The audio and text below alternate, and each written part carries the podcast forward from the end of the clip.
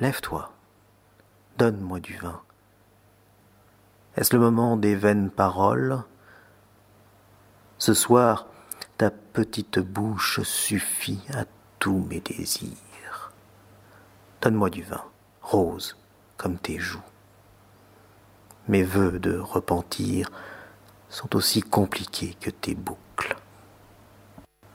Et les verres étaient vides, et la bouteille brisée, et le lit était grand ouvert et la porte fermée, et toutes les étoiles de verre du bonheur et de la beauté resplendissaient dans la poussière de la chambre mal balayée, et j'étais ivre mort, et j'étais feu de joie.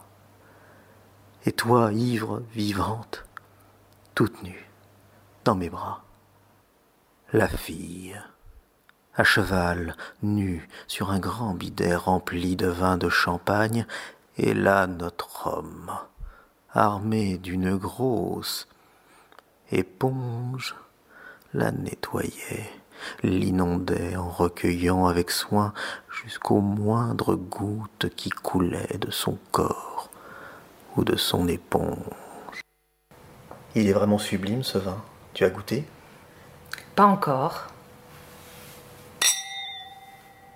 À cette soirée, à notre rencontre, à la magie de ces moments Au hasard, au bienfait du hasard et de la providence.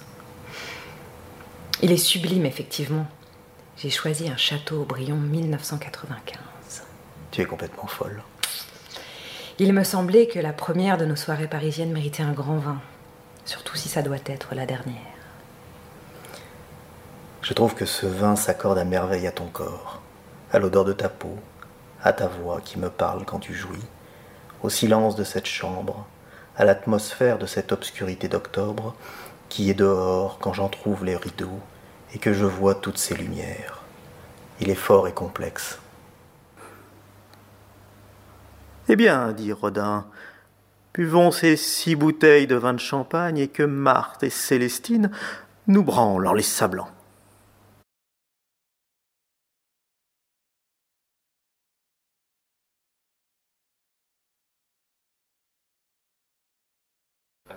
Oui, on peut applaudir, on peut applaudir. Vous m'entendez? Oui? Le micro marche? Oui. Bonsoir à tous. Merci pour ces, euh, en guise de préliminaire, excellent dialogue de Jérôme Baudouin et d'Anne-Claire Charpentier.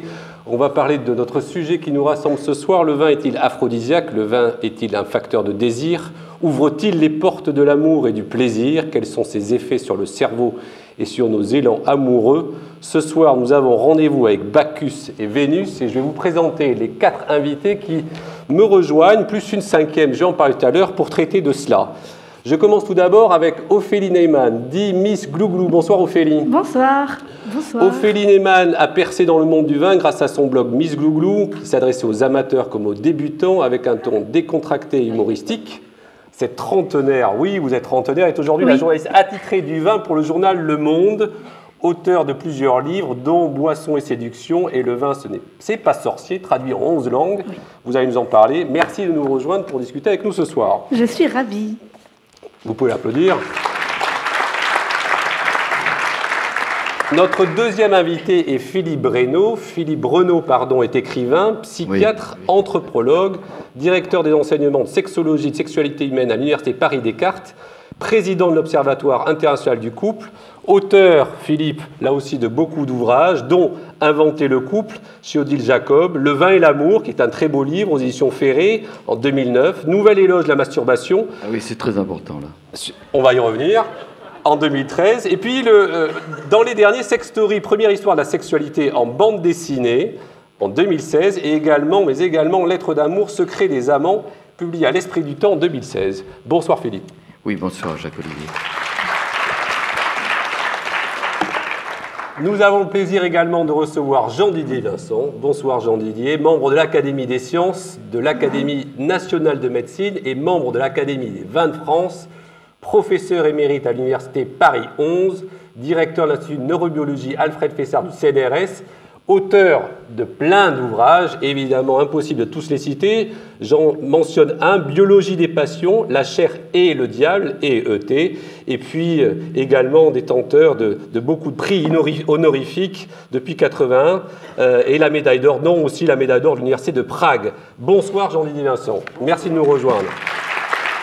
Et fidèle parmi les fidèles, Jérôme Baudouin, qui est avec nous ce soir et euh, lors de tous les débats, journaliste spécialiste du vin à la Revue du vin de France, responsable du développement éditorial de la dite revue, co-auteur du guide des meilleurs vins de France et également, à 16 heures, vous nous en parlerez tout à l'heure, conteur. Bonsoir Jérôme. Bonsoir.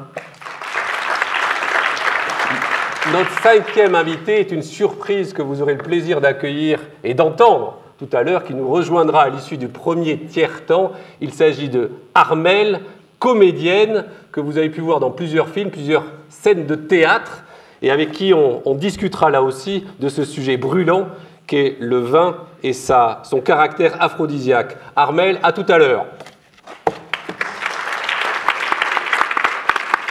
Alors je vous propose de démarrer comme on fait d'habitude avec euh, d'abord une définition, une précision sur le sujet et sur euh, le terme aphrodisiaque.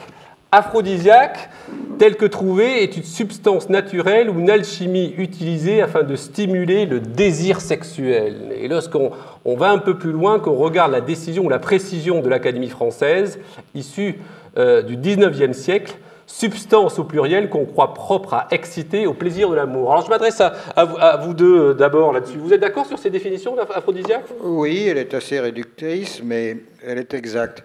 Il faut surtout pas confondre euh, les nouveaux euh, ingrédients chimiques qui nous permettent de bander chez les hommes, parce que chez les femmes, ça n'existe pas. On a essayé d'inventer des choses pour faire gonfler le clitoris, mais ça ne marche pas. Euh, le, clitoris, et tu seras d'accord avec moi, entre parenthèses, est un organe qui est tellement oublié, négligé. Ah oui, oui, il est trop petit. C'est extrêmement fâcheux. Mais je veux dire que, donc, euh, il ne faut pas confondre l'aphrodisiaque qui provoque le désir, c'est là où que ça se passe, et le reste qui est une question de tuyauterie qui consiste justement à faire bander les hommes. Alors là, j'insiste sur le fait que ce n'est pas un aphrodisiaque, c'est un érectogène, je ne sais pas comment on peut appeler ça, ça, fait bander, en général ça marche très très très bien, surtout le Cialis, pour qui je fais des... Parce que le, Viagra est, à éviter parce qu'il vous donne des priapismes, des trucs... C'est assez gênant, surtout dans le métro, un priapisme, vous pouvez pas Non, c'est insupportable. Mais, par contre, ce que, ce que je peux signaler, c'est un effet indirect. Le fait de bander euh, crée ah du désir. Voilà, il y a une rétroaction sur le cerveau, et alors à ce moment-là, ça devient en quelque sorte un aphrodisiaque. On va rentrer rapidement dans le sujet, mais sur l'aphrodisiaque, vous êtes d'accord? Alors on va venir sur le vin, mais pour vous, il existe bien des aphrodisiaques. Ah, il existe des aphrodisiaques, je parlerai avec des, des, des humeurs dans la voix de la truffe, qui pour moi, les deux d'ailleurs, la truffe blanche et la truffe rouge, avec, et la truffe euh, noire, qui sont des aphrodisiaques extraordinaires quand vous êtes réactif. Quelquefois, ils sont dangereux, il ne faut pas abuser. J'ai encore la, semaine dernière, chez un viticulteur bien connu de, de, de Pomerol, j'ai mangé pratiquement, moi tout seul, un kilo de, un kilo de truffes. Euh, et alors? D'abord, Avec du vin? Ah bah évidemment, avec... Euh, Donc les deux ont joué euh, Avec du pétrus. Donc le, le, pétrus, qui d'ailleurs en fin de dégustation, vous le savez, est caractérisé par son, son odeur de truffe, qui pendant longtemps, au XIXe siècle, a été, on disait quand un vin est truffé, on trouvait qu'il était, c'était un, désordre du vin, c'était pas, c'était pas ça. Eh bien, je, me suis mal trouvé après les, jours qui ont suivi et j'ai eu du mal à me débarrasser de ces effets euh, sans l'aide de, Philippe Bruno, vous êtes moins convaincu lorsqu'on parlait du terme aphrodisiaque et véritablement des effets de certains aliments ou ici de boissons ou du vin Oui, mais je ne peux être que d'accord avec Jean Didier qui a été mon maître. En première année de médecine, j'étais ton étudiant. Eh T'en souviens Oui, oh, c'est bien. Tu t'absentais quelquefois dans l'amphithéâtre. Oui, c'est vrai. C'est vrai. Mais, non, je dois dire que euh, ce qu'on pourrait, je pourrais opposer. Pendant très longtemps, le terme d'aphrodisiaque a été donné justement aux, aux substances qui auraient produit de l'érection. C'est pas la définition qu'on a aujourd'hui. Par exemple, on disait que les, le seul aphrodisiaque vrai, c'était l'acantharide, par exemple. C'est une petite mouche méditerranéenne qui, lorsqu'on la broie, ça donne un extrait de cantaride. Et effectivement, ça provoque des érections parce que c'est un irriteur de, toute la sphère. Alors, ça fait très très mal et ça provoque une, une érection réflexe. Il y a l'histoire très connue du marquis de Sade à Avignon, qui était son, son lieu dans lequel il fait un, festin et il fait des gâteaux dans lesquels il fait mettre de la cantaride. Et euh, tous les étaient à l'étage et tous les hommes et les femmes ont, sont pris de, de, de, choses terribles dans, dans, dans, le petit bassin. Alors certains essaient de les soulager en ayant une activité sexuelle, c'est pour ça qu'on disait que c'était aphrodisiaque, parce que ça fait bander, on essaie de se soulager en faisant l'amour.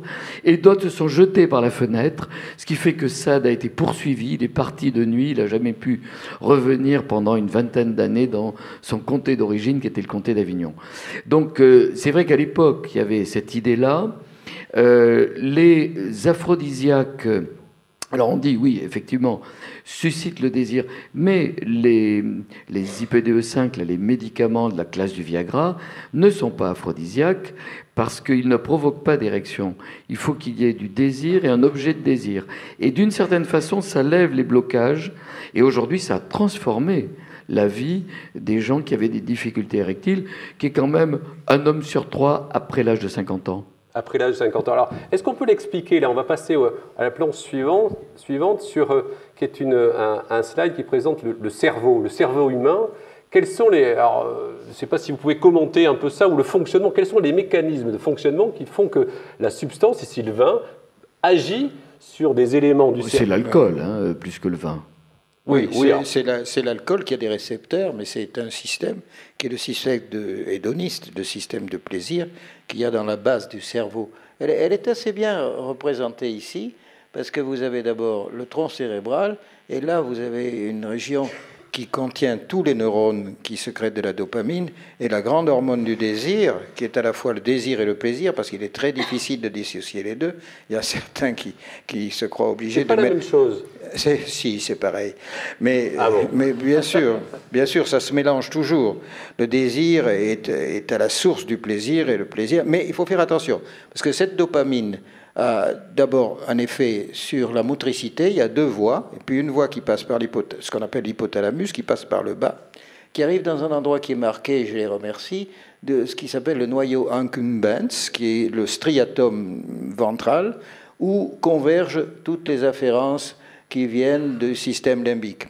Et là, après, ça va se projeter sur le, cerveau du désir, qui est éminemment le cortex préfrontal, c'est-à-dire que celui qui est en avant des aires frontales et qui organise les mouvements. Alors là, il y a le, supra-orbitaire, il y en a le ventral, etc. Chacun a sa spécificité. C'est ce, ce, ce partie du cortex est à la fois le, je dirais, le commissaire de police, parce que c'est lui qui dit c'est bon, c'est mauvais, etc. C'est à vendre, c'est tout. C'est une source grande de corruption que cette partie du cerveau.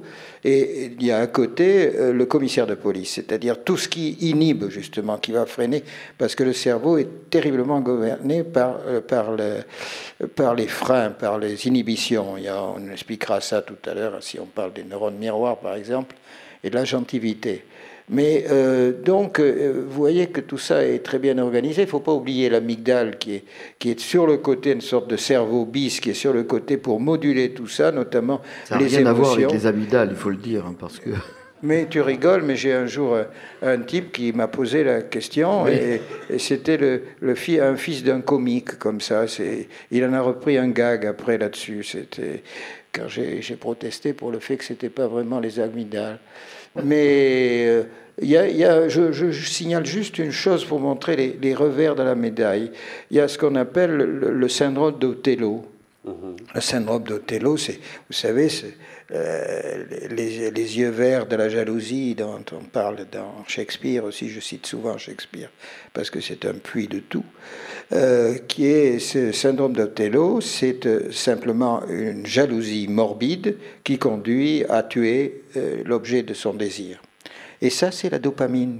C'est cette hormone du désir qui, quelquefois, quand elle est mal appliquée, quand elle est, quand elle est appliquée dans des périodes où il y a des surdosages, des choses comme ça, va tout d'un coup changer ses effets, ce qui fait qu'il faut le soigner si on veut éviter le drame avec des neuroleptiques. C'est-à-dire que si on avait donné des neuroleptiques à Othello, ce, serait mieux passé, mais oh, Iago n'en avait pas sous la main, sinon il n'aurait pas donné de toute façon. Philippe Renaud, je reviens sur ce que vous disiez. Vous disiez, oui, le vin, finalement, tous les alcools. En fait, le premier effet aphrodisiaque du vin ou des alcools, c'est son effet désinhibiteur. Oui, et puis alors la chose qui est amusante, enfin qui est intéressante à comprendre de façon très simple, c'est que, par exemple, le vin et les anxiolytiques ont exactement le même, à peu près le même profil. Je dis à peu près parce qu'il va me, me contrer sinon. Non, non, ont à peu près le, le même profil pharmacologique.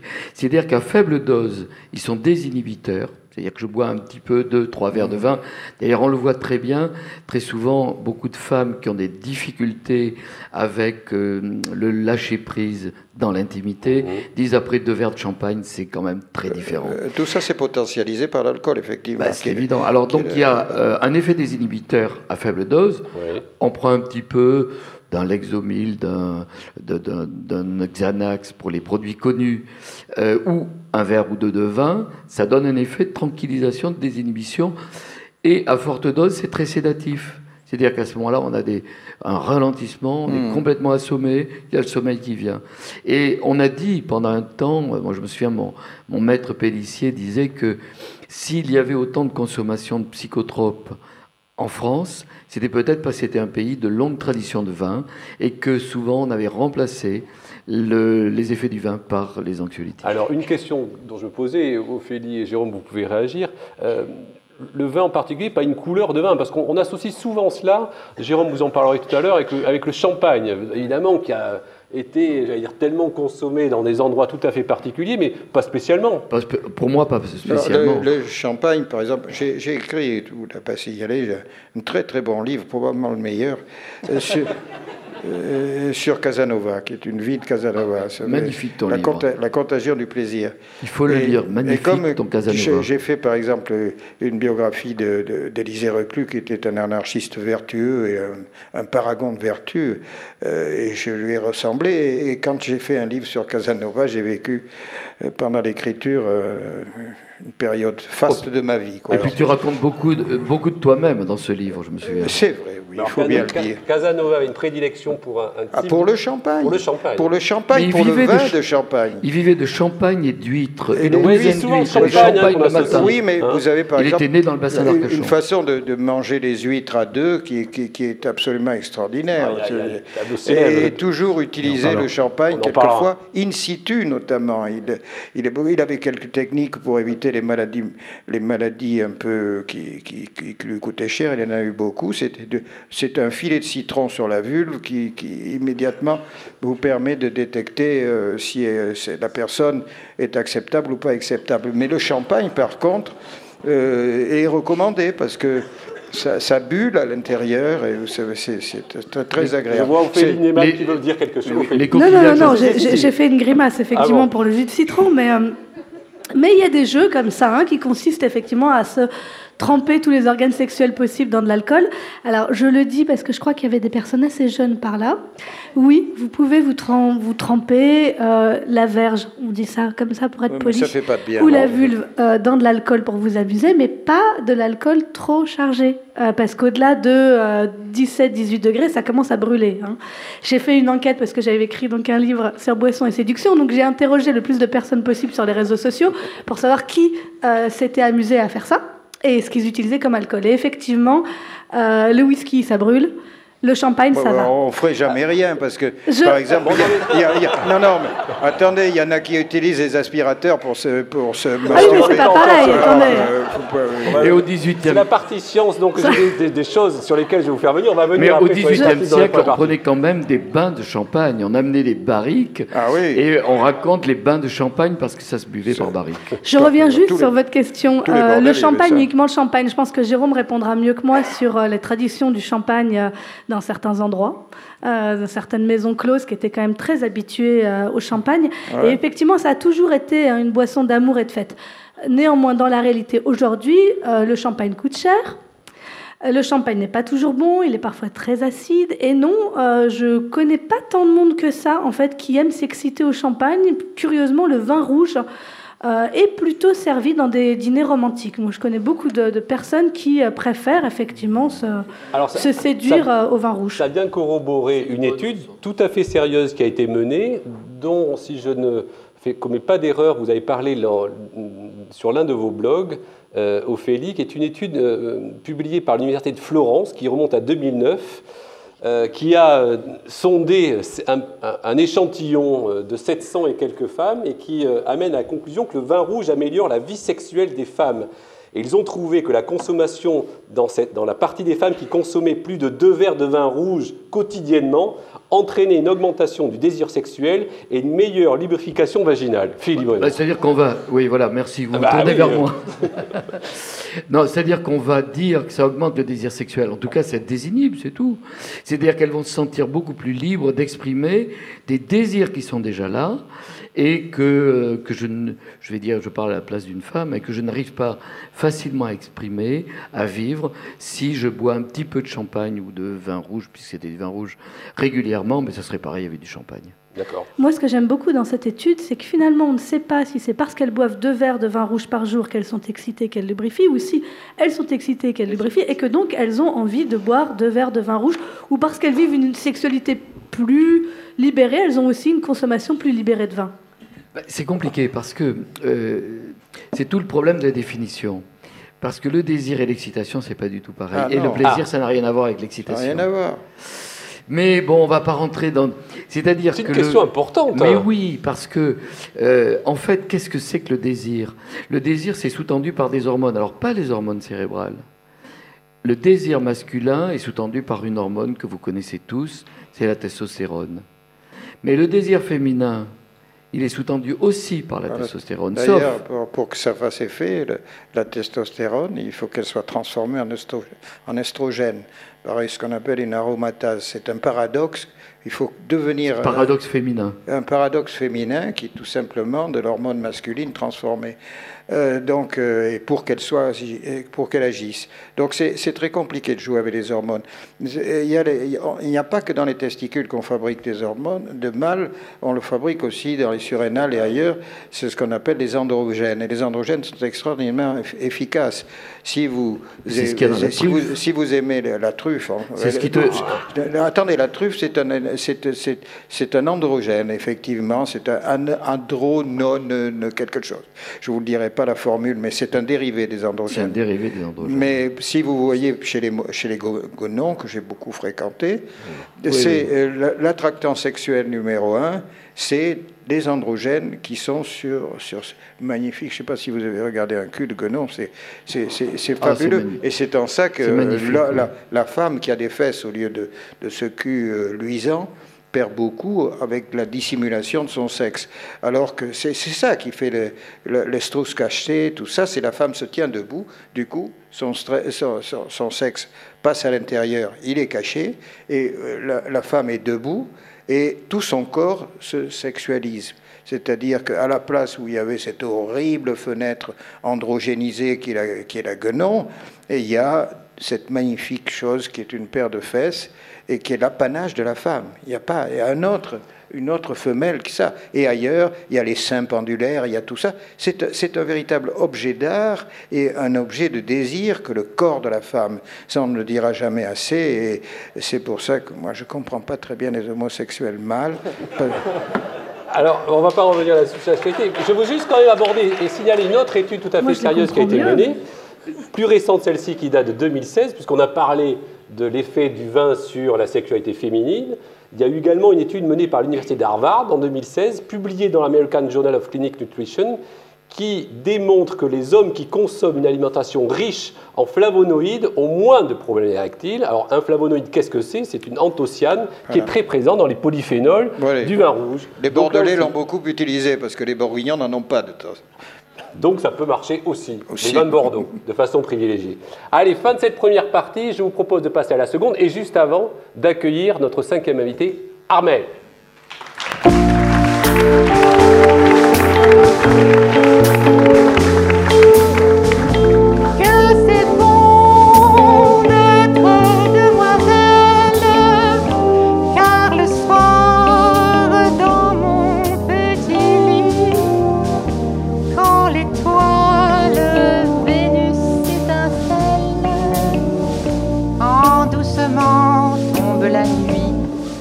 Fais sucer la friandise, je me fais caresser le gardon, je me fais empeser la chemise, je me fais picorer le bonbon, je me fais frotter la péninsule, je me fais béliner le joyau, je me fais remplir le vestibule, je me fais ramoner l'abricot, je me fais farcir la motelette, je me fais couvrir le rigondin je me fais gonfler la mouflette, je me fais donner le picotin, je me fais laminer les crevisses, je me fais foyer le cœur fendu, je me fais tailler la pelisse, je me fais planter le mont velu.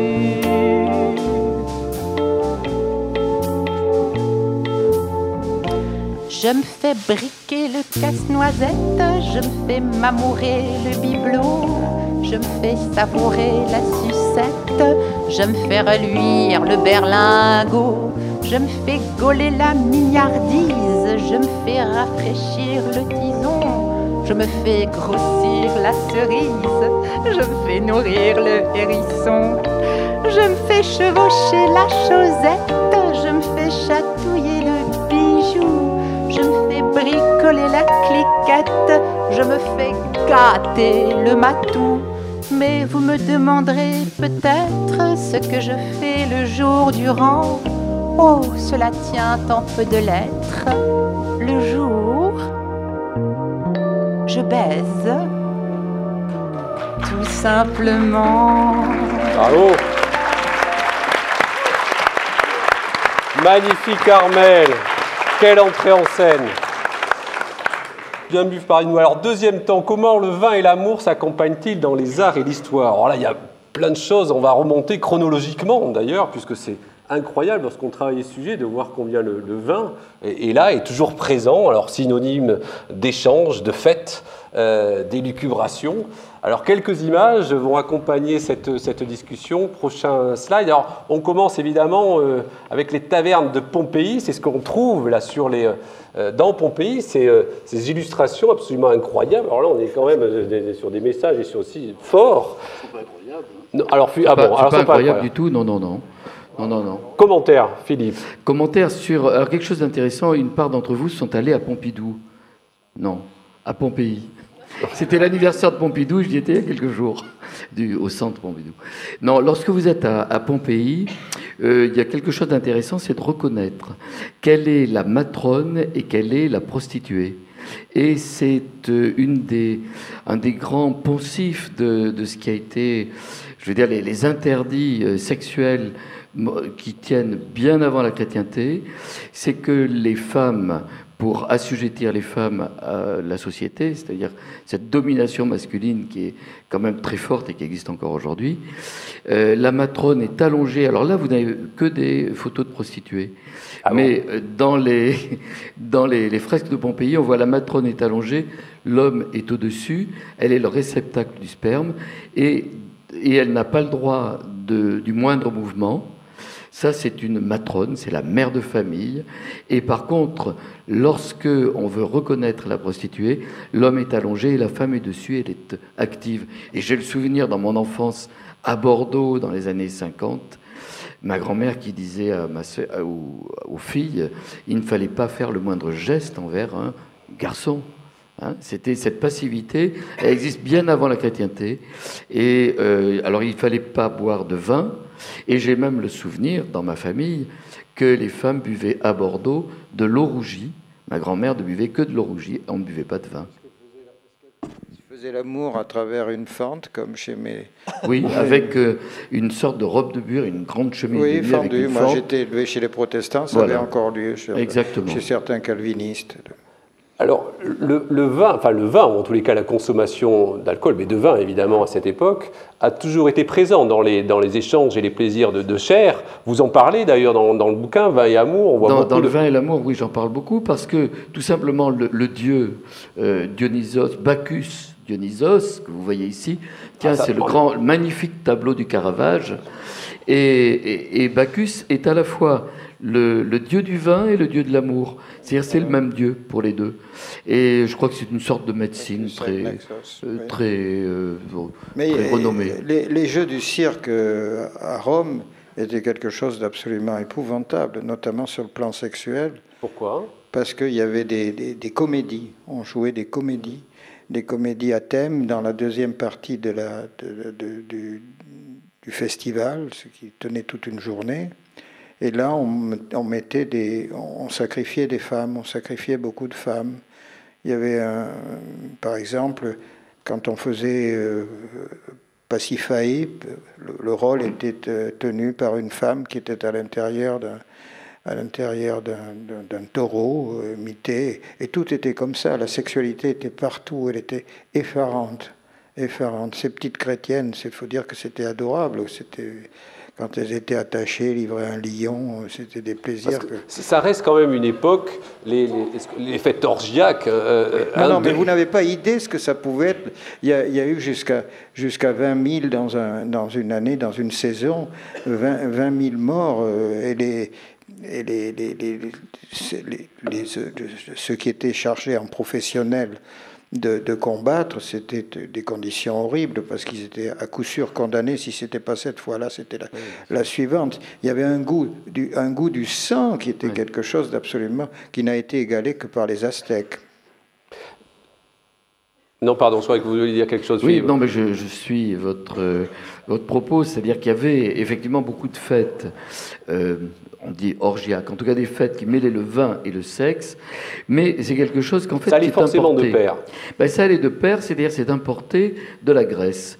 Et à Rome, lorsqu'on va faire, c'est mettre en, jeu ces fêtes, dans, à l'origine de Rome, il y a très peu de fêtes. Et puis on importe toutes les, tous les dieux grecs. Et on va dire ensuite, lorsqu'on fait ces orgies, on, on va parler de vivre à la grecque. On vivait à la grecque et il va y avoir jusqu'à euh, une centaine de jours de fêtes dans l'année. Ce sont des fêtes qui réunissent des hommes, des femmes, de façon très libre avec du vin. Ça permettait en grande partie de lutter contre l'infertilité. C'est-à-dire qu'il pouvait très bien arriver que quelques mois plus tard, eh bien, eh effectivement, il y ait des choses qui, sont, qui soient plus favorables à la fécondité. il y a de beaux textes là-dessus. Bien sûr. On continue avec d'autres projections. Alors, Toulouse-Lautrec qui a utilisé ça. Alors, on est, alors là, le 19e siècle, c'est aussi euh, une chose extraordinaire parce que c'est le développement des maisons closes dans les très grandes villes, c'est Londres, c'est Paris, mais ça va être euh, extra, enfin, extraordinaire au sens de le nombre de maisons closes à, Paris, je crois que c'est près de 300, plus des maisons individuelles. Il y en avait des quantités, il y a un nombre de prostituées considérable, mais il faut savoir, euh, même jusqu'à la Deuxième Guerre, ça a existé, euh, il faut quand même savoir qu'on ne faisait pas l'amour dans les couples. Le mariage d'amour, ça date de moins de 100 ans. La sexualité s'arrêtait assez tôt. Euh, dans un couple, on faisait des enfants et puis la sexualité s'arrêtait en grande partie pour ce que tu disais, c'est-à-dire que les femmes avaient euh, une sorte de robe de chambre dans laquelle le mec rentrait pénétrait. Je vois pas très bien où pouvait être le plaisir. Et à ce moment-là, euh, quelqu'un comme Freud, par exemple, raconte ça dans, dans son journal intime. Il dit aujourd'hui, il a 37 ans, et aujourd'hui j'arrête ma vie sexuelle. Bah, c'était normal parce que il avait eu quatre ou cinq, enfants, il y en a deux qui étaient morts, euh, sa vie sexuelle était terminée, et ceux qui la voulaient allaient la chercher dans des lieux spécialisés. C'est pour ça qu'il y en avait autant. Et euh, pourquoi notre sexualité, notre vie amoureuse a pu changer, c'est qu'après la fermeture des maisons closes 1948. On va revenir hein, sur les maisons closes. À la, fin des maisons closes, et, eh bien, il a bien fallu que les pratiques, tiens, par exemple, je peux vous assurer que à 98%, euh, nos arrière-grand-mères, en tout cas, et mes grand-mères, j'en suis sûr, n'ont jamais fait une fellation parce que c'était des pratiques de bordel. C'était des pratiques d'excitation et que dans le couple, il ne devait pas y avoir d'excitation et bordel dans lequel on buvait, j'insiste encore et toujours, c'est quand même le débat, il y a toujours association permanente entre euh, la consommation de vin, d'alcool et euh, les pratiques. et beaucoup plus d'ailleurs de champagne. Il y a beaucoup, quand on lit les chroniques des Parce que c'est plus cher, c'est plus cher. Plus cher. Ah, alors, on en parlait tout à l'heure, en tout cas, de consommation d'huîtres. Le, le, fameux déjeuner d'huîtres de Jean-François de Troyes. Jérôme, un mot. Oui, c'est un, oui, c'est un, un, tableau qui est euh, très connu, qui est exposé à, au château de Chantilly. Euh, il a cette particularité d'être le, le, premier tableau qui représente en fait un, un bouchon de champagne qui, qui, saute et on le voit en fait dans la colonne de droite. Euh, on le voit, qui, les, les, les, personnes ont la tête levée. Alors, ce qui est intéressant dans ce tableau, c'est ce qu'il ne montre pas. Donc euh, vous avez effectivement euh, le déjeuner d'huîtres. Donc les huîtres euh, au 18, 18e siècle sont aphrodisiaques, et tout comme le champagne qui est considéré à l'époque comme un aphrodisiaque. C'était des, huîtres de l'arsenal où il y avait des, beaucoup d'huîtres, donc à Venise, où la consommation d'huîtres était très très importante. Et c'est là que justement on, on, pratique l'huître à deux, si vous voulez. Donc là, double, effet. double hein effet. Huître plus champagne, on est sur double effet aphrodisiaque. Absolument. Dans le petit casino, euh, ce Il faut dire aussi qu'il y, y, a un effet aphrodisiaque. Alors, l'effet aphrodisiaque vrai, il y en a peu. Il y a la truffe, il y avait la cantaride. Mais euh, il y a des effets aphrodisiaques du fait de la forme. C'est du côté de l'imaginaire. Et par exemple, dans l'ensemble de l'Océanie, mais même, euh, on va dire, Venise fait partie de l'Océanie, euh, les, coquillages, ça s'appelle des choris, c'est le sexe féminin. C'est des monnaies d'échange parce que comme le sexe féminin, ça a une ouverture, ça a un intérieur et ça a des, des, sortes de voiles qui ressemblent aux petites lèvres féminines et, c'est ravissant comme euh, un sexe féminin. ça ressort dans certaines, vous saviez que certaines chansons. Non, alors moi j'avais une question à Jérôme euh, que je me suis toujours posée en regardant ce tableau, parce que ce tableau, effectivement, on le connaît bien. Il est très intéressant euh, pour le bouchon de champagne, parce que ça montre pour la première fois que le champagne bulle, ce qui n'était pas le cas forcément avant. On voit que le champagne est refroidi, rafraîchi. Oui, il y a des rafraîchissoirs. Euh, où sont les femmes? Ah. Alors c'est toute, voilà, c'est toute la subtilité de ce tableau. C'est ce qu'on ne voit pas. C'est ce qu'on ne voit pas. Parce qu'en fait... Non, il n'y a pas de femmes. Hein. La seule, représentation, elle est subtile. Il y a une vieille. Non, je parlais de la statue. Voilà, il y a la statue et surtout au plafond, en fait, euh, euh, vous avez en fait une représentation d'un autre tableau de, Jean-François de Troyes qui s'appelle Zéphyr et Flore, et ce sont deux femmes dénudées qu'on voit discrètement au, plafond. Mais ce que ce tableau ne montre pas, c'est qu'en fait, ce que ça préfigure, qu'est-ce qui va passer à, se passer après la scène de dégustation d'huîtres et de champagne entre hommes après une partie de chasse. Et en fait, vous l'avez dans la composition du même du tableau, c'est-à-dire les prémices du désordre, le désordre des sens avec euh, les, coquilles d'huîtres par terre, euh, les, plateaux, et puis le désordre autour de la table euh, qui préfigure effectivement le, le, désordre des sens et l'excitation pour aller retrouver les demoiselles peut-être dans la chambre à côté ou dans les salles à côté. Il y a quelque chose de très intéressant dans ce que vous venez de dire dans les termes, c'est que jusqu'à la fin du XVIIIe siècle, il y a une sorte de compagnonnage des hommes euh, pour, la, pour la chasse, la chasse au gibier et la chasse, la chasse et le partage, la chasse et le partage des femmes. Et c'est que lorsque ils vont abandonner ce, compagnonnage qui est une, proximité justement pour les proies, mhm. que euh, va à part, commencer à apparaître le mariage d'amour. C'est-à-dire qu'on peut être ami et amoureux d'une femme, ce qui jusque-là c'était inenvisageable. Il y a une dimension sur laquelle il faut compter, c'est les, les maladies vénériennes. Par une sorte de grâce qui est difficile à expliquer, elle ne tue pratiquement pas au XVIIIe siècle. Ah bon? Euh, non, on va suer, on va suer sa vérole aux os, euh, c'est-à-dire qu'on passe par le grand remède, par le mercure. On revient, on n'a plus de dents, donc je fais mettre un appareil. Mais euh, en général, il n'y a pas, si vous voulez, c'est Casanova avait une urethrites, des choses comme ça et tout ça, mais il a attrapé une fois une, une, vérole, parce qu'à l'époque c'était la même chose, les chaudes pisses et les véroles, c'était, on était unicistes, c'était, ça s'appelait des véroles. Il l'a attrapé une fois, il a été désespéré, il a failli se suicider, enfin c'est effroyable. C'est un épisode noir de sa vie. Par contre, au XIXe siècle, ça devient véritablement mortel et sordide, la vérole. Parce qu'on sait ce que c'est, mais on ne sait toujours pas la soigner. Et alors à ce moment-là, on finit avec les, ce qu'on appelle la paralysie générale, la PG, qui frappe de folie pratiquement tout le corps littéraire français. Imaginez par exemple, euh, vous connaissez la maison de Balzac. Hein, eh, bien, en contrebas, vous avez l'annexe de la maison du docteur Blanche, où il y avait euh, Maupassant qui était là et qui criait toute la journée, hurlait, parce qu'il finissait sa, paralysie générale. Et tout ça, c'était absolument sordide. Euh, à Bordeaux, par exemple, tout le monde connaît, il y en a encore des, il y a un descendant, il y a, trois chirurgiens, donc, euh, qui a été, donc, si vous voulez, mon ancêtre à la chaire de physiologie, c'est qui s'appelait Pachon.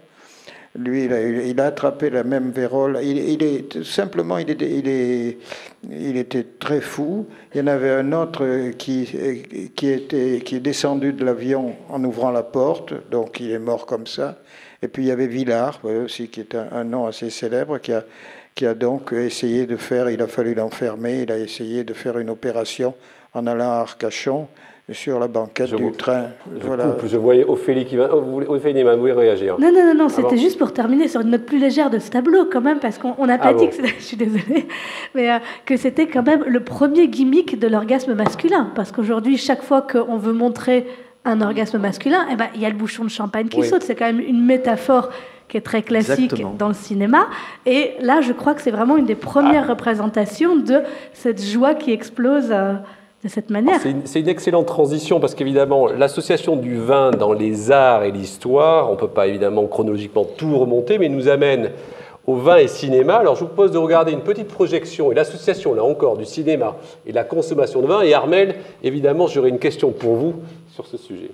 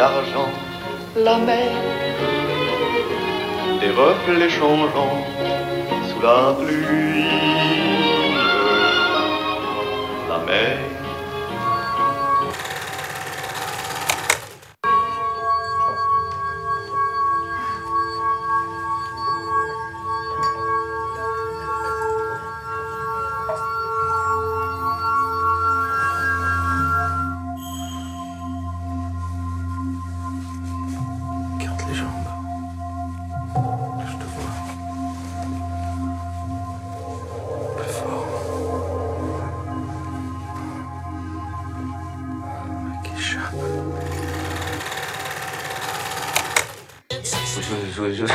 crois que les femmes nues, euh, ça me bloque. Spécial, ça.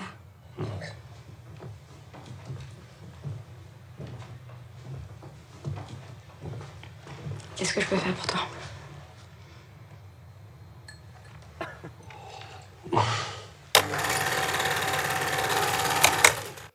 Ça sert à ça aussi, merci. À la régie. Armel, oui, Lumière. Armel, plusieurs questions. La première, euh, Vin et cinéma, déjà dans le métier d'acteur, pardon, la, consommation de vin pour préparer à des scènes, ça c'est un, mythe, ça arrive ou pour vous désinhiber de la même façon Boiton? Moi, je ne tourne pas des films où j'ai besoin de me désinhiber beaucoup, donc ça va. Euh, non, euh, pour euh, rebondir là-dessus, quand j'ai commencé ce métier, j'ai croisé au théâtre des gens qui buvaient pour se donner de l'entrain pour aller sur scène. Parce que la scène, c'est, ça rejoint un peu ce que vous disiez, moins dramatiquement que, que la reine avec les, gladiateurs. Mais quand même, il faut affronter les gens, ils sont vraiment là. C'est pas comme une caméra.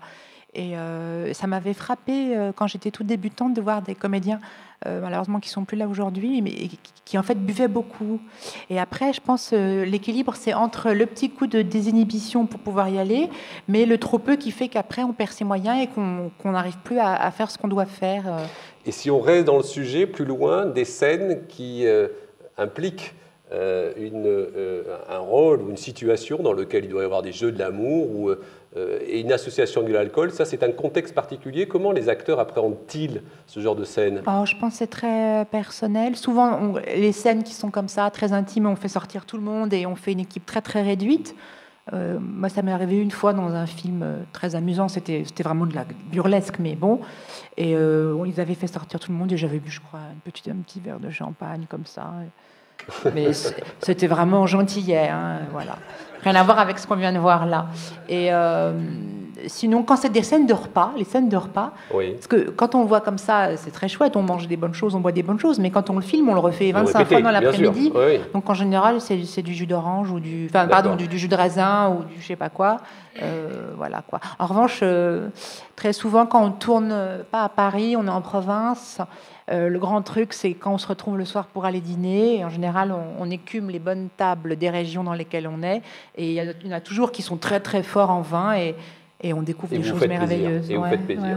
Allez, troisième partie de notre débat, les jeux de l'amour et du vin, séduction, marketing et sociologie. Évidemment, là, on va parler de nos habitudes, de ce que l'on aime. C'est aussi la Saint-Valentin. Je, je, vais vous demander également de savoir quels, sont, quels seraient vos souhaits si vous deviez déguster dans une situation d'amour un joli vin. Mais avant ça, je voudrais écouter Jérôme. On a parlé un peu tout à l'heure, Jérôme Baudoin, sur le champagne, les maisons closes. Jérôme.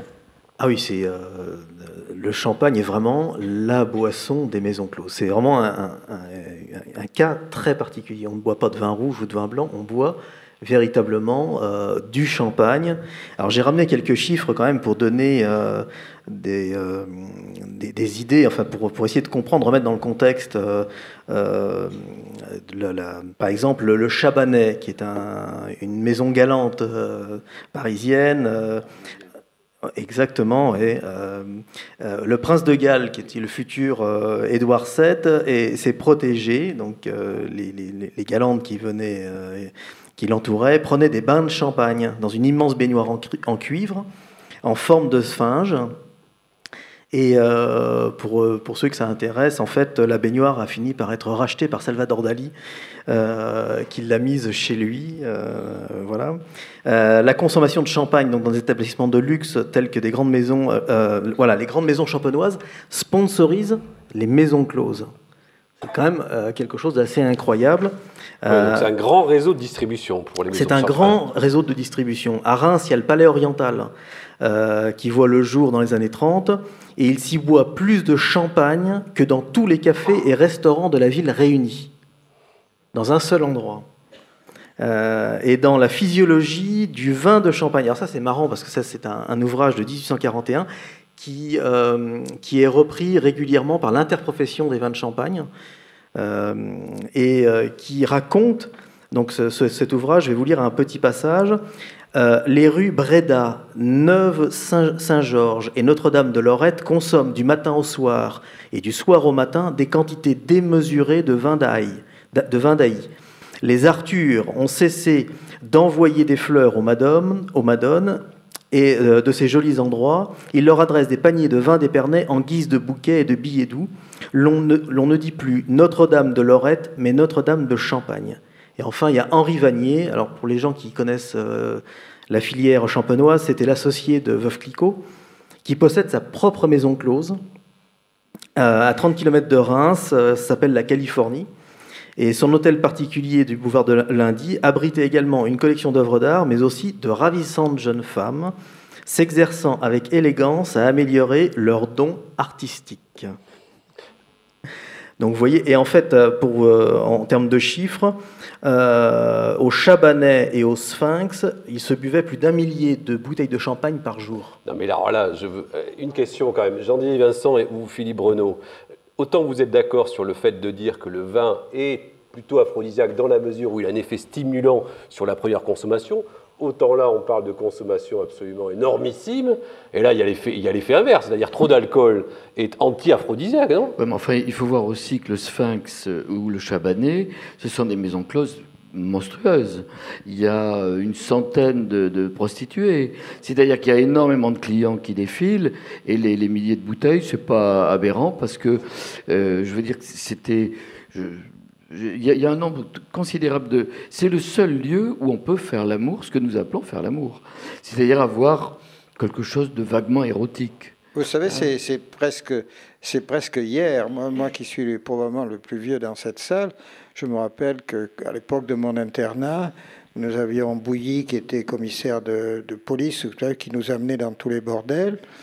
Moi, j'étais sous la protection de Madame Anita, qui a été dans la résistance avec mon père, et donc j'étais autorisé à, y aller quand je voulais. Je tenais la caisse un peu, j'étais là, mais j'avais pas le droit de toucher aux filles, sauf une fois où il y avait besoin de quelqu'un pour fouetter une, dame de euh, mais mais il y Jean avait... Didier, s'il vous plaît.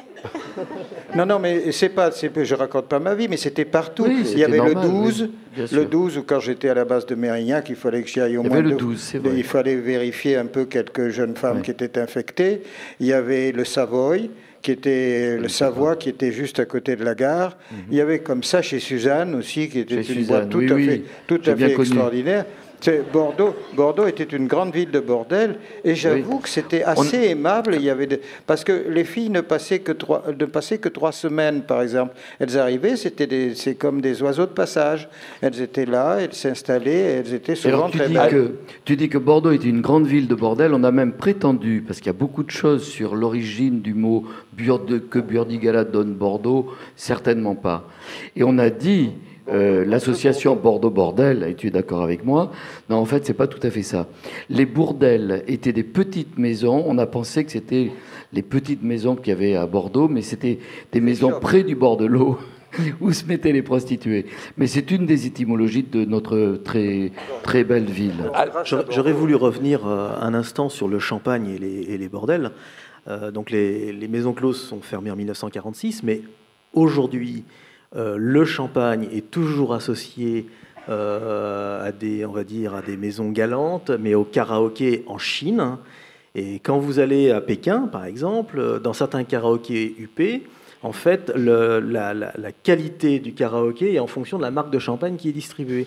Donc, vaut mieux aller chez Bollinger que euh, chez Veuve Poignet. Euh, Alors, pour ceux qui connaissent, je pense que. On, quitte un peu les maisons closes, mais on, reste sur la bouteille. Je m'adresse à, vous, Ophélie ou, ou à Armel.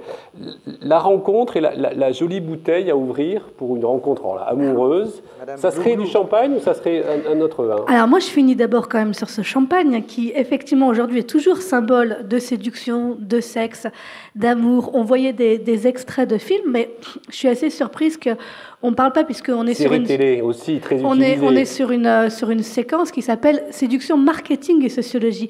Et la marque le marketing du champagne sur l'amour, c'est incroyable.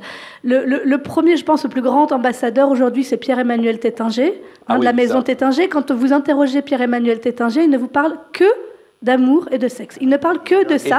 Dès qu'on et voilà. Et pour lui, le principal concurrent du champagne, c'est le Viagra.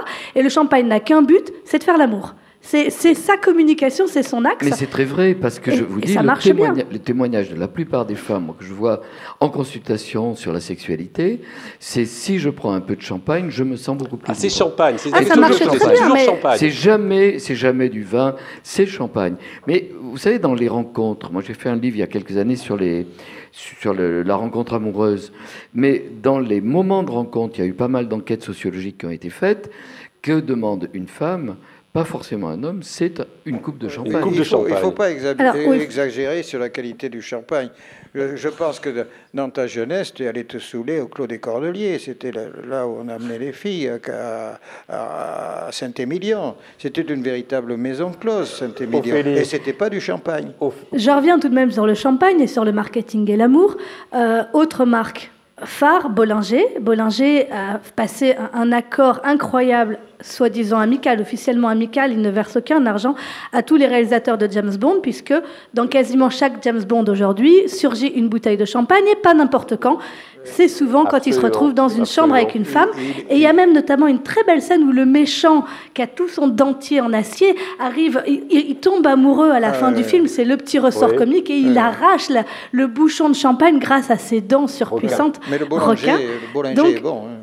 Donc voilà, il y a vraiment, il y a vraiment cette, euh, toujours ce, petit accord marketing. Et puis, euh, on peut aller aussi dans d'autres pays, au Nigeria, au Nigeria qui est le pays où il y a le plus de consommation de champagne euh, d'Afrique et qui est consommé quasiment uniquement en boîte de nuit. Et la pratique du champagne en boîte de nuit du Nigeria, ça concerne une partie infime de la population extrêmement aisée c'est d'utiliser le champagne comme les coureurs automobiles qui gagnent la course, c'est-à-dire on le secoue et on l'envoie sur la personne désirée, la personne avec laquelle on veut faire une danse. Champagne, champagne. Armel, une question personnelle. Si vous aviez une, rencontre euh, appétissante, si je puis dire, et qu'on vous propose un verre, vous, vous commanderiez une coupe de champagne? Non, moi je demanderais du vin de Tokay. Ah, du vin de Tokay. Ah tiens, pourquoi? Parce que j'adore le nom.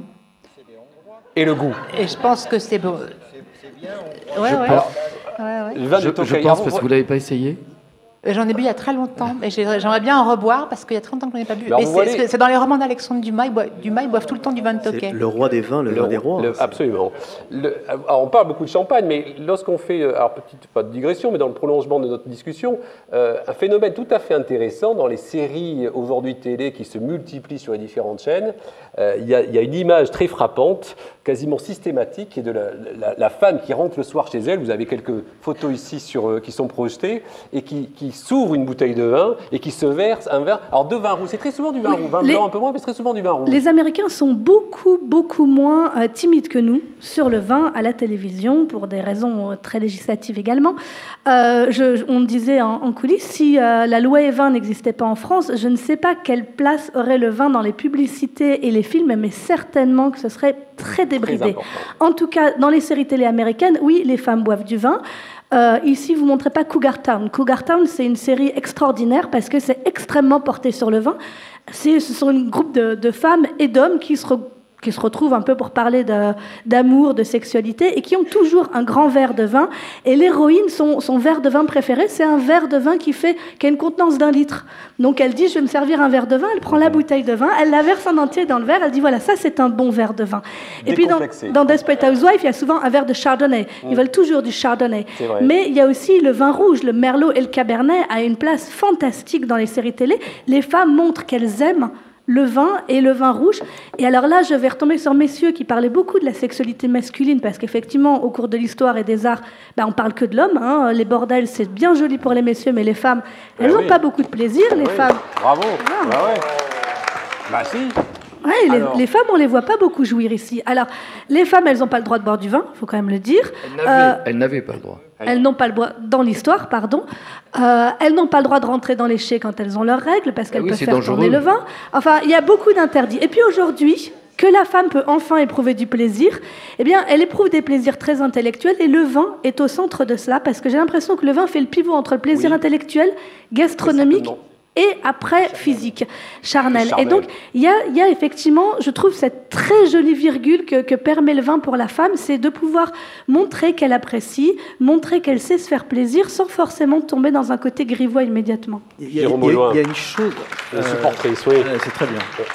Il y, a, un élément qui est, intéressant, notamment quand on voit la mise en scène du vin dans une, dans une scène euh, au cinéma, notamment. Le, quand il y a un espace de convivialité entre, euh, dans, la scène, on boit du vin. Quand le personnage est seul, déprimé, il boit de l'alcool fort, type le whisky. Et euh, le vin reste la boisson du partage, euh, alors que l'alcool fort, ouais, distillé, est un alcool solitaire. Philippe Renaud, vous voulez réagir Oui, moi je trouve très intéressant, Miss, votre, votre propos. Mais il y a un phénomène de mode. Euh, parce que quand on le disait, que ce soit du, rouge, du blanc, du, champagne, l'effet c'est l'alcool ou le cognac si tu veux, mais il y a un phénomène de mode. C'est-à-dire que, par exemple, il y a une trentaine, quarantaine d'années, il y avait des apéritifs. Euh, les femmes buvaient du vin blanc et des liquoreux. Euh, il y a 40, 50 ans. Et d'ailleurs, il y a eu pas mal de, de livres sur le vin. Je pense à un très beau livre de Daniel Vazé, une bordelaise qui a écrit Vénus et Bacchus, publié chez, chez Mola, où elle montre les habitudes qui avaient changé récemment, mais notamment euh, une, une femme buvait très peu de vin rouge. C'était un vin réservé aux hommes. Il y avait une idée que, par exemple, les gens sur les chantiers buvaient du rouge parce qu'on disait que ça donnait de la force. Et les femmes, elles étaient, c'est une sorte de transition, elles pouvaient boire des vins doux, des vins sucrés. Et puis on a vu euh, ensuite la, vague des apéritifs. C'est très très récent, ça date de moins de 20 ans, totalement disparaître. Et dans une ville comme Paris, parce qu'avec euh, Jean Didier, on est bordelais, mais on habite Paris, l'habitude, c'est qu'il n'y a strictement plus aucun apéritif et qu'on n'est qu'au vin rouge et en apéritif, et il n'y a même pas de blanc. On commence avec du vin rouge et on ne boit que du vin rouge. Et certainement que c'est passé oui, c'est ça. Il y a des pays voilà, c'est donc c'est un phénomène de en Allemagne. Essentiellement un phénomène de mode. Mais, c'est aussi dû, je pense, à la culture du vin. C'est-à-dire qu'aujourd'hui, on est ici pour parler de vin. Et le fait qu'aujourd'hui, on revendique le fait de connaître le vin, de connaître les vins et de les apprécier, permet, je crois, une, une plus grande dégustation. Alors, c'est utilisé aussi par certaines maisons. Euh, slide suivant, on va voir quelques, quelques exemples de, de vins euh, qui utilisent, si je puis dire, dans, évidemment, sur leurs étiquettes, dans les messages diffusés, euh, des codes issus de l'amour. Alors Saint-Amour, vous aurez d'ailleurs, pour ceux qui s'intéressent, le plaisir d'en déguster juste après notre after. After, ça sera le vin qui sera servi pour ceux qui veulent. Ça, c'est un exemple. Jérôme Baudouin, Saint-Amour, ça marche bien À Saint-Amour, ça marche très très bien, à la Saint-Valentin notamment. C'est un joli cru de Beaujolais. Euh, et l'appellation d'ailleurs fait appel à des illustrateurs ou des illustratrices euh, chaque année pour, pour illustrer le vin. Et là, on a un exemple avec Lulu Inteski qui a, qui a dessiné ce, ce, enfin, ce, beau, ce beau dessin oui, avec une, une femme en train de s'enivrer euh, d'amour et de saint-amour. Alors c'est utilisé, il y a même un pas plus loin, slide suivant, on va terminer avec ça, on prendra évidemment quelques questions par la suite. Là on est dans un registre, j'allais dire un peu plus, c'est un vin qu'on connaît bien ici, qui est proche de, de, de la région, euh, la levrette. Euh, vous regardez des campagnes de communication, évidemment pas utilisées en France, mais à l'étranger là-dessus, ils jouent beaucoup de ce thème, un peu du, du, du comme disent les, anglo-saxons. Euh, c'est un vin qui marche au Philippe. Oui, oui, c'est un vin qui marche très bien. Et effectivement, aux États-Unis, en Australie, ils ont fait beaucoup de vidéos autour de vins comme ça, où on voit euh, le matelas qui s'agite, qui s'agite, qui s'agite, qui s'agite, et puis la, caméra se rapproche, et puis descend comme ça, il y a un petit, un petit travelling comme ça qui descend, et on s'aperçoit que qu'est-ce qui tient le sommier et le matelas Ce sont des bouteilles de vin, et que les, bouteilles de vin servent à tout. Les bouteilles de vin sont là depuis le début jusqu'à la fin du rendez-vous. Mais euh, pour revenir sur les étiquettes, on a, sans aller jusque-là, énormément aujourd'hui de, jeux sur les codes. Euh, il y avait les salons de la Loire la semaine dernière. Euh, Pierre et Catherine Breton font un très joli vin qui s'appelle Nuit d'ivresse. Mmh. Euh, Lise Jousset et Bertrand Jousset font premier rendez-vous. Enfin, il y a beaucoup comme ça de noms de vins aujourd'hui qui, sans forcément s'encanailler, appellent en tout cas une certaine séduction. Mais ça fait partie, je crois, du, jeu. Et qui corrobore ce que vous disiez tout à l'heure, ce qui probablement laisse penser que si la filière pouvait l'utiliser, utiliser ces codes, elle le ferait abondamment. Elle le ferait bien on peut, on peut aussi tomber amoureux. C'est-à-dire? C'est-à-dire qu'on peut aussi tomber amoureux d'un vin. Ah oui, bien sûr. Oui. Oui. Qu'est-ce que Et oh, ça me rappelle euh, non un très beau texte de Colette. Ah Colette ah est, une très grande amoureuse des vins. Elle a été initiée très tôt. Colette a une, un pédigré formidable. Elle est euh, bourguignonne par sa mère et son père était de Frontignan. Il l'apprenait à, à, goûter les vins de Frontignan. Et elle dit elle raconte ceci, et vous allez voir pourquoi ça m'est très personnel. Je crois que je vais. Elle, euh, Colette dit euh, Très jeune, je n'avais pas 18 ans, j'ai été, je suis tombée fort amoureuse d'un d'un séducteur euh, magnifique, puissant, je, auquel je ne pouvais pas résister, de point, le Jurançon. Je l'ai dit précisément, puisque je ne m'en voudrais pas, je fis adolescente la rencontre d'un prince enflammé, impétueux, traître comme tous les grands séducteurs, le Jurançon. Oui, alors, je disais ça pour une raison très simple, c'est que quand j'ai été baptisé enfant, mon grand-père était d'un côté négociant sur les chartrons, mais de l'autre côté, j'étais pyrénéen, et on m'a baptisé avec une gousse d'ail et une goutte de Jurançon. Mais je m'en souviens toujours, je l'ai là. Comme Henri IV. Là encore. Allez, on va passer aux, aux, questions avec le public, mais juste avant, pour conclure cet échange qu'on a eu entre nous, que vous avez écouté, on va terminer par une petite chanson que va nous pousser Armel pour conclure ce temps, et ensuite on prendra les questions avec vous dans le public volontiers. Peu de silence. Un petit clin d'œil euh, à Offenbach, un air que vous devez connaître, qui s'appelle Griserie. On attend la musique.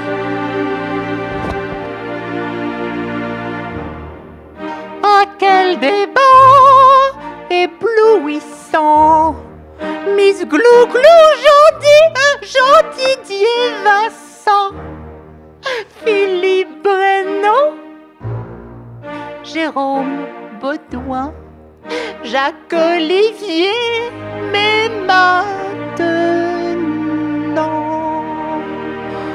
je suis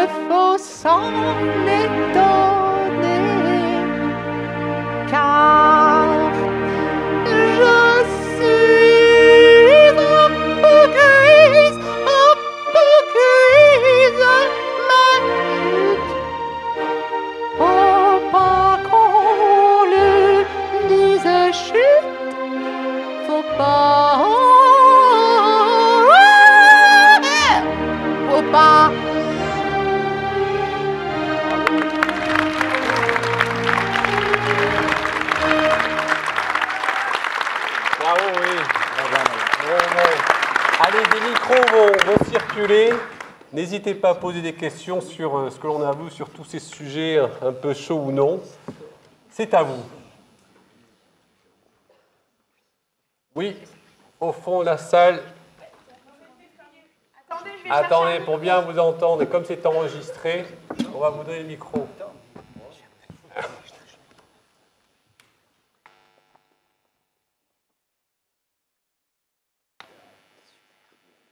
Madame, on vous écoute.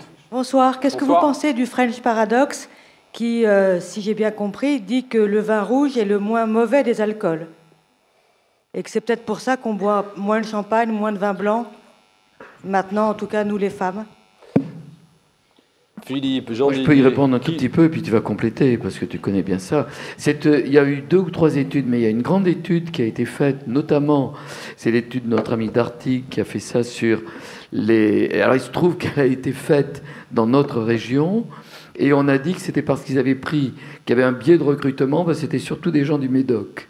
Mais on a vu que parmi cette population de personnes âgées, euh, il y avait pas mal de centenaires. Un des facteurs qui avait permis euh, la bonne santé euh, était le fait qu'ils buvaient un à deux verres, mais pas plus, de vin rouge, puisqu'ils étaient dans le Médoc, par jour. Alors on, a, on l'a attribué au, poly- au polyphénol. Il y a des gens qui ont dit que c'était le CIVB qui, qui pilotait l'étude. Non, je crois que ça a été montré à d'autres reprises. Il y a pas mal de travaux. Est-ce qu'ils ont été sponsorisés? J'en sais rien. Qui montrent notamment que la, une consommation régulière, par exemple d'un verre de vin rouge, euh, atténue, on le voit dans les grandes études, il y a des cohortes considérables de, de dizaines de milliers de personnes par rapport à la prévention de l'Alzheimer ou autre, qu'il y aurait moins de maladies d'Alzheimer, par exemple, ou de Parkinson, chez ceux qui boivent un ou deux verres de vin, et essentiellement de Bordeaux. Jean-Didier Vincent. Ah, oh, Jean-Didier Vincent, vin, huîtres, truffes, et on vit heureux et longtemps. Oui, euh, sûrement. C'est le bonheur. C'est ce paramètre qu'on ne mesure jamais. Si vous n'avez pas votre petit verre de vin au cours d'un repas, euh, euh, en général, il y a une plus grande tristesse qui reste en vous. C'est vrai que c'est vrai qu'il y a. C'est pas une vraie jouissance, c'est un sentiment de qui sinon devient un sentiment de manque, ne pas être ce verre de rouge. Autrefois, on faisait chabreau dans les campagnes. Mais c'était avec un peu de vermicelle qui reste au fond du, du vase de calotte. C'était, moi, j'adorais ça, voir mon, grand-père. Mais quelquefois, je le fais pour, pour choquer ma famille. Je fais chabreau, mais, mais, mais c'est vraiment très bon. Et tous ces plaisirs, c'est ça qui, est des, qui, qui, donne, qui donne la durée de vie, sûrement beaucoup plus que, que c'est. Parce que les bourguignons qui n'ont pas d'anthocyanes dans leur vin, le pinot le Pinot est un vin qui est très pauvre en, en anthocyanes, en choses comme ça. très bonne santé. Ils sont excellents en, bonne santé parce qu'ils sont joyeux, parce qu'ils ont une truculence, une façon de vivre. C'est très important ça. Ophélie mal. Juste pour resituer le French Paradox, parce que je vous trouve bien modeste euh, sur cette étude, pourquoi est-ce qu'on l'a appelé le French Paradox hein? C'est parce que euh, on s'est aperçu que des gens qui avaient, notamment dans le sud-ouest, dans le Bordelais, des régimes alimentaires qui étaient à la fois riches en graisse et en alcool, avaient moins de maladies cardiovasculaires que des personnes qui avaient apparemment un régime alimentaire un peu plus, un peu plus, plus, plus équilibré. Et effectivement, sur le point de vue cardiovasculaire, il est quand même établi que les anthocyanes, qui sont des antioxydants, enfin ça vous le dites mieux que moi, fluidifieraient le sang et éviteraient aux artères de se boucher dans une certaine mesure, à condition évidemment de ne pas dépasser plus de deux verres par jour. Mais c'est pas seulement les Bordeaux, c'est là où quand même je vous trouve un petit peu chauvin aussi, c'est tous les vins qui sont chargés en tanins. Et effectivement, plus les vins rouges que les vins blancs qui n'ont pas ces Oui, c'est vrai, mais il y, a ce qu'on appelle aussi le régime crétois qui n'a rien à voir. Qui n'a rien à voir et qui marche aussi, mais, il est moins marrant. tout à fait d'accord, mais les vins Autre question, oui, on va revenir. Mais les vins rouges, oui, mais pas trop les graisses quand même. Oui, bonjour, j'ai une question parce que... S'il vous plaît, bonsoir, pardon. Bonsoir. Euh, en fait, peut-être que je me trompe, euh, mais j'ai l'impression qu'on a surtout parlé du vin rouge et du champagne, mais le vin blanc. Euh, peut-être que chimiquement, le vin blanc apporte voilà, n'a pas autant d'effets euh, aphrodisiaques que le vin rouge, mais est-ce que c'est aussi lié au fait que le vin rouge, c'est rouge, la couleur de l'amour, quelque chose de charnel, et du, coup c'est aussi lié à quelque chose de marketing, le blanc, c'est plus la virginité. Est-ce qu'il y a aussi ce côté marketing qui fait que bah, dans l'imaginaire on l'associe pas C'est très absent là dans nos discussions de ce que l'on voit, de ce que l'on lit, une explication de, de ça. Mais ça dépend des pays de vin. Regardez par exemple en Andalousie, le pays du, du, Fino. Du, Fino. C'est absolument fabuleux parce que ça a une magnifique couleur, c'est formidable et ça, ça, grise un peu. Puis il y, y, a le taureau qui va avec, vous comprenez, c'est quand même très très important. Dans tout, on oublie le folklore qui accompagne le vin. En, Bourgogne, euh, il y a toute la légende du Bourgogne parce qu'ils ont, ils ont beaucoup mieux fait de marketing. Et donc aussi le blanc. Philippe Renaud C'est le mieux, le blanc, le blanc, le blanc est incomparablement le blanc de Bourgogne est incomparablement, incomparablement donc euh, à ne pas pouvoir euh, euh, être comparé avec, à part le, fameux Ikem. Bon, donc ça marche aussi avec les blancs. Oui, moi, moi hein ça marche. Mais moi, j'ai été imprégné. Je suis toujours de Jurançon, donc je peux pas dire ouais. Ah oui, on a compris. Oui. Mais il est redevenu bon. Armel parlait de Toquet. Le Toquet, c'est un liqueur blanc. Alors tous les liqueurs blancs, évidemment, marchent très bien parce que c'est un peu sucré. des discussions, mais ça marche, apparemment. Mais, mais, mais oui, c'est vraiment du marketing. Il y a des blancs, que ce soit les Chassagnes, Montrachet, les Meursault, les Cortons, ah, Charlemagne. Il y a des, a blancs de, Bourgogne qui, moi, je m'enlèverais tous les vêtements pour avoir un verre. Mais euh, il y a des Riesling fabuleux, il y a des choses incroyables. Et ça laisse une très bonne haleine en plus, effectivement. Autre question Oui. Vous êtes très timide en fait. Vous les avez ils n'ont pas, assez bu de vin, il faut les désinhiber. Il y, a une question à laquelle on n'a pas répondu ah. tout à l'heure. Alors du coup, j'en profite comme ça, peut-être que ça vous laissera le temps de réfléchir. C'était quel verre on boit pour séduire ou pour être question séduit que j'ai posée, absolument. Et à laquelle on n'a pas, répondu. Non. Alors, je n'ai pas répondu. Du coup, j'en profite. Euh, moi, j'avais posé la question à, quelques personnes dans mon blog. Il y avait Stéphane Fraisse, il y avait François Cluzet, il y avait... Euh, il y avait Monsieur de Maison, il y avait voilà, plusieurs personnes. Je leur disais, pour séduire quelqu'un, qu'est-ce que vous choisissez? Et ils avaient tous des choix très différents. Peu de champagne, Peu de champagne. Peu de champagne. Euh, beaucoup de Grand Bourgogne. Je suis désolée. Quelques Bordeaux aussi. Euh, moi, personnellement, j'ai quelques. en Bourgogne. J'ai vu une vidéo, c'est à Beaune. Ça joue un peu. Euh, j'ai quelques recommandations néanmoins. Pour un dîner en amoureux, sachez qu'il y a des personnes qui ont les mailles sensibles. Les mailles sensibles, ça veut dire qu'ils se colorent facilement. Si vous prenez un vin très rouge, très colorant, notamment du tanat de Madiran, vous risquez, vous ou votre partenaire, de vous retrouver avec les dents rouges, bleues, violettes. Alors, il y a certains qui disent Oh, c'est pas grave, c'est vrai, quand on s'aime, c'est pas grave. Mais parfois, il y a des femmes ou des hommes qui peuvent être un peu embarrassés à l'idée d'avoir les dents toutes tachées. Donc, il y, a, y, a des vins comme ça qui sont plus ou moins pour moi propices. Je trouve qu'un vin du Languedoc, alors je caricature un peu, hein, mais un vin du Languedoc, un vin du Côte-du-Rhône, c'est super pour baiser. Quand vraiment on veut avoir quelque chose de, très échevelé, parce que c'est rond, c'est un peu, il y a un peu de sucrosité, c'est gourmand. Donc voilà, ça fait, c'est gourmand. Un Bordeaux, un Bordeaux, je me tiendrais mieux même, même si on fait les mêmes positions sexuelles, je me tiendrai mieux parce que oui, je suis désolée, le Bordeaux, c'est plutôt le, costard cravate.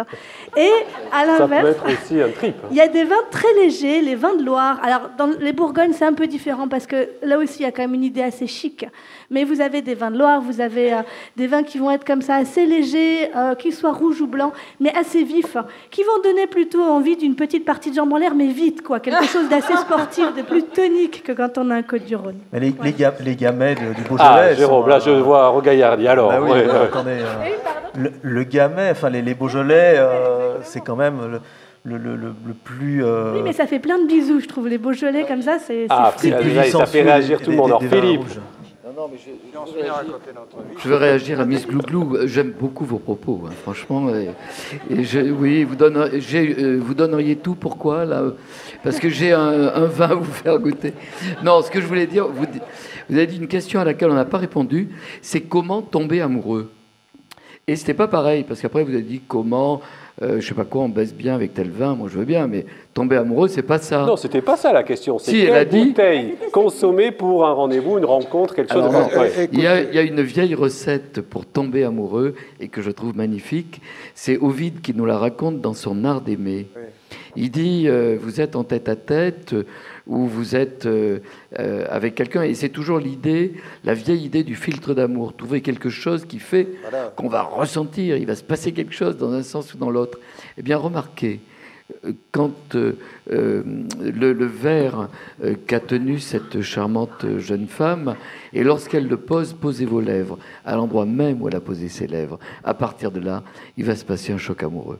Une très belle phrase pour terminer. Merci à vous tous. On terminera avec ces mots.